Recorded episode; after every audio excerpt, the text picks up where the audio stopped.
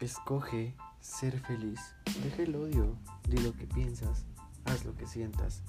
Y sobre todo, ámate tal y como eres.